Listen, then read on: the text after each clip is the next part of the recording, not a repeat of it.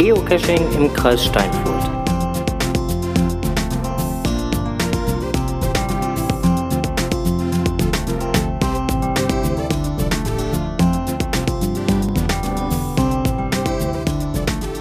Hallo und herzlich willkommen zu PodKST, dem Geocaching-Podcast aus und für den Kreis Steinfurt mit seiner zwölften Ausgabe unter dem Motto Miteinander geht's leichter als gegeneinander.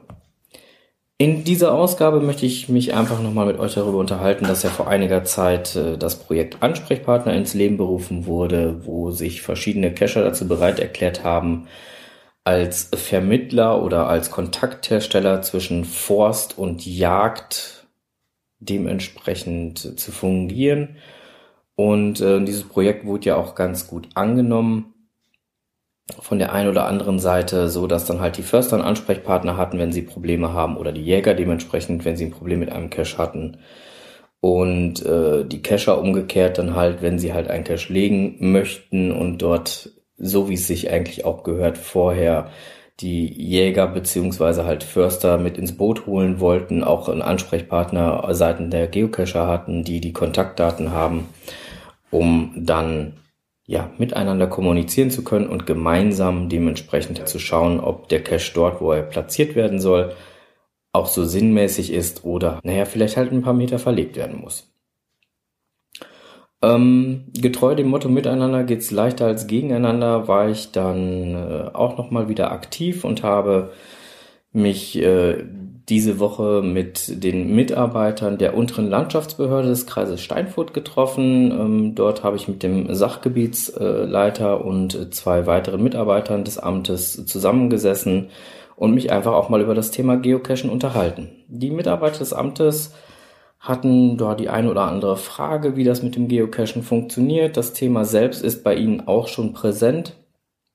Und da es leider Gottes auch schon ja, das ein oder andere Problemchen mit einem Cache gab, mh, mm, wo sie dann halt wirklich jetzt äh, ja froh drüber sind, dass halt auch ein Ansprechpartner sich dort mal angeboten hat, weil es gar nicht so einfach ist, dann den entsprechenden Cache-Owner auch zu erreichen, um ja dieses Problem zu beseitigen. Mhm. Generell wird es von der unteren Landschaftsbehörde unkritisch gesehen, dass äh, Geocaches, wenn sie denn dann im, äh, wenn das Geocaches im Naturschutzgebiet liegen, wenn diese denn dann wirklich am Wegesrand liegen. Wenn sie natürlich mitten im Dickicht liegen, dann ist das auch ein Problem und dann muss der Cache natürlich entfernt werden. Aber solange äh, die Caches unmittelbar am Wegesrand liegen, sieht die untere Landschaftsbehörde das auch erstmal als recht unproblematisch an. Hm, Probleme machen da eher Caches, ähm, die oder werden halt vom, von der unteren Landschaftsbehörde sehr problematisch betrachtet, ähm, die dann ja zu ungewöhnlichen Zeiten besucht werden, also dementsprechend Nachtcaches. Ähm, da wird natürlich, da, das sieht man nicht so gerne und da muss natürlich gut geklärt werden, ob das an dem, in dem Waldgebiet halt so sinnvoll ist oder auch nicht und ob das geht oder nicht.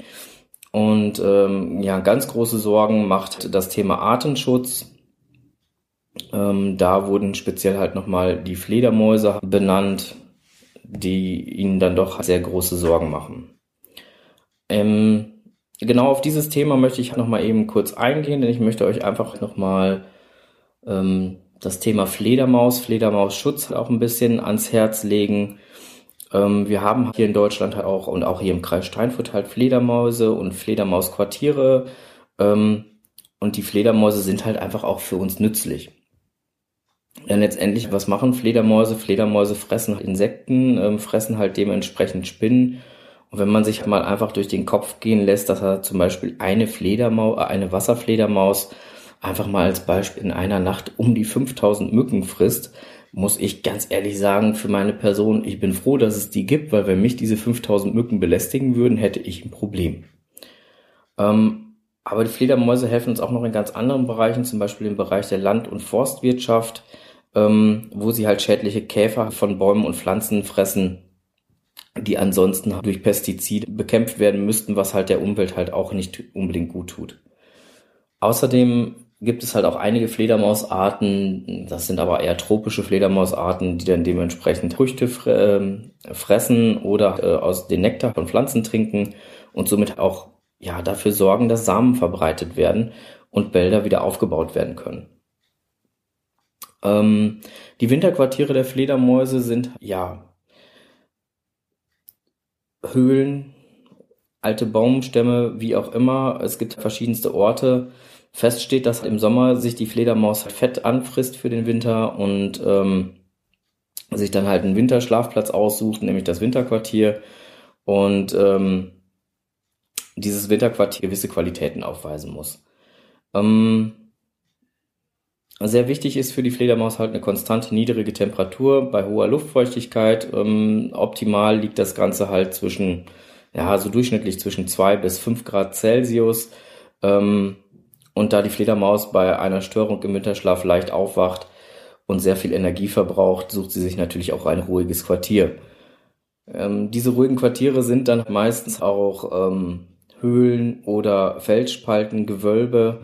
Ähm, jedoch gerade die werden auch von uns, gerade halt von uns Cachern, gerne halt aufgesucht, um dort einen schönen Cache zu platzieren, ähm, was dann dadurch dazu führt, dass die Fledermäuse geweckt werden und äh, ja ihren Winterschlaf nicht vollziehen können.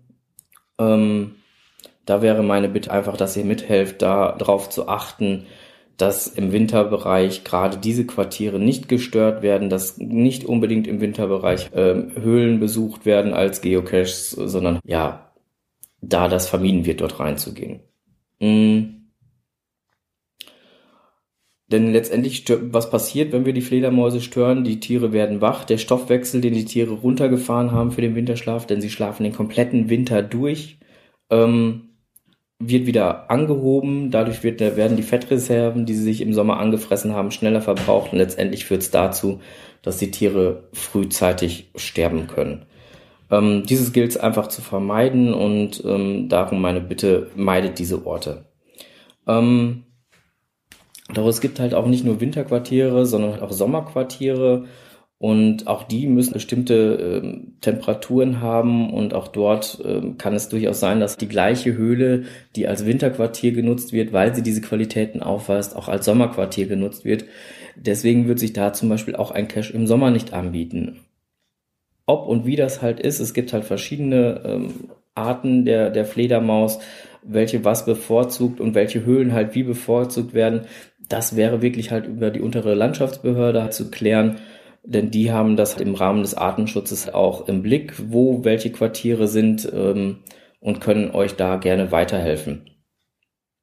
Ähm, Fledermäuse sind generell sehr sensibel, sensible Tiere, ähm, auch wenn ein Cache dementsprechend außen an der Höhle angebracht ist und man verhält sich dort laut, reicht dieses schon aus, die Fledermaus unter Umständen zu wecken und damit zu sorgen, dass dann halt der Stoffwechsel ähm, erhöht wird und leider Gottes halt die Fettreserven nicht mehr reichen. Deswegen ist es auch gar nicht gern gesehen, wenn direkt an Höhleneingängen, die dann aus äh, Gründen des Fledermausschutzes ähm, mit Eisenstangen oder sonstigen Sachen schon gesperrt sind, dann immer noch da ein Cache direkt an die Eisenstangen befestigt wird und ähm, ja unter Umständen dafür sorgt, dass trotzdem, auch wenn keiner die Höhle betritt, die Tiere einfach gestört werden.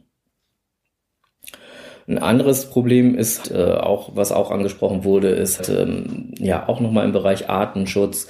Ähm, auch nicht jeder Klettercache ist unbedingt sinnvoll, wenn es zum Beispiel auch an der Steilwand ist. Ähm, natürlich kann man an der Steilwand, wenn dann naturschutztechnisch gesehen nichts dagegen spricht, auch mal ruhig klettern. Ähm, wenn dann aber der Cache direkt, was hier im Kreis Steinfurt auch vorgekommen ist, neben einem Uhu-Horst liegt, wo dann halt auch gerade Jungtiere sind, dann ist es natürlich sehr unpassend und der Cache sollte schnellstmöglich entfernt werden, denn ähm, ja, die Alttiere, wenn halt dementsprechend die Jungtiere da sind, die Alttiere fühlen sich, fühlen sich durch die anwesenden Menschen gestört ähm, und unter Umständen kommen sie halt nicht mehr zum Horst, äh, versorgen ihre Jungtiere nicht mehr und diese müssen dann einen erbärmlichen Tod sterben und das muss halt einfach nicht sein. Ähm, um auf die Fledermäuse zurückzukommen, möchte ich einfach nochmal kurz darauf hinweisen, man sollte einfach als Cash-Owner auch bedenken, dass mit dem am 1. März 2010 novellierten Bundesnaturschutzgesetz äh, unter Paragraph 39 Absatz 6 es gesetzlich verboten ist, ähm, in den Kernzeiten vom 1. Oktober bis 31. März Höhlen und andere unterirdische Räume aufzusuchen, die als Winterquartier von Fledermäusen dienen. Ähm, das sollte man einfach berücksichtigen und sein Cache in der Zeit definitiv zumachen. Ähm, was immer so das Problem ist, einfach nur disablen, also sprich halt deaktivieren online nutzt nichts. Die Dose muss auch vor Ort weg, denn solange sie vor Ort liegt, ähm, gehen auch andere Cacher trotz eines disableden Caches hin und suchen halt diesen Cache einfach. Ich werde auch weiterhin den Kontakt zur unteren Landschaftsbehörde einfach äh, aufrechterhalten und äh, werde dort weiter äh, Informationen für euch dementsprechend auch in Erfahrung bringen, werde diese hier über den Podcast kundtun. Umgekehrt äh, stehe ich für die untere Landschaftsbehörde, sollten Sie Probleme haben, natürlich auch als Ansprechpartner zur Verfügung und ähm, werde versuchen, halt hier als Vermittler zwischen Cachern und unterer Landschaftsbehörde dafür zu sorgen, dass wir hier ein naturverträgliches Geocachen im Kreis Steinfurt äh, praktizieren können und dass wir miteinander dann ein schönes Hobby haben und die untere Landschaftsbehörde sich keine Sorgen machen muss, dass es der Natur nicht gut geht und wir uns keine Sorgen machen müssen, dass wir unser schönes Hobby in der Natur nicht weiter ausüben können.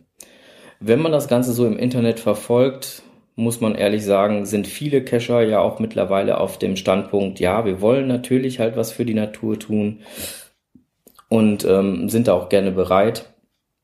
Aber wir wissen gar nicht, worauf wir achten möchten und äh, achten müssen. Und genau diesen Lücke möchte ich halt versuchen zu schließen, ähm, indem ich euch halt mit neuen Informationen immer wieder mal versorgen werde zum Thema Naturschutz, zum Thema äh, Artenschutz, ähm, all das, was unter Umständen zu Problemen führen könnte. Des Weiteren habe ich von der unteren Landschaftsbehörde auch eine Übersichtskarte zur Verfügung gestellt bekommen, in der ähm, die aktuellen Naturschutzgebiete und die geplanten Naturschutzgebiete halt auch schon eingezeichnet sind. Ähm, solltet ihr diesbezüglich Fragen haben, ich werde auch nochmal versuchen, eine digitale Form der Karte zu bekommen. Ähm, solltet ihr diesbezüglich Fragen haben, wo ist ein Naturschutzgebiet, wo wird eventuell eins entstehen, wo muss ich halt mich mit wem in Verbindung setzen, könnt ihr mich gerne anschreiben über äh, info at podkst.de und dann werde ich euch da gerne äh, entweder Kontaktdaten oder halt auch ähm, Informationen zukommen lassen. In diesem Sinne wünsche ich euch jetzt erstmal alles Gute, einen schönen Tag noch und bis bald im Wald.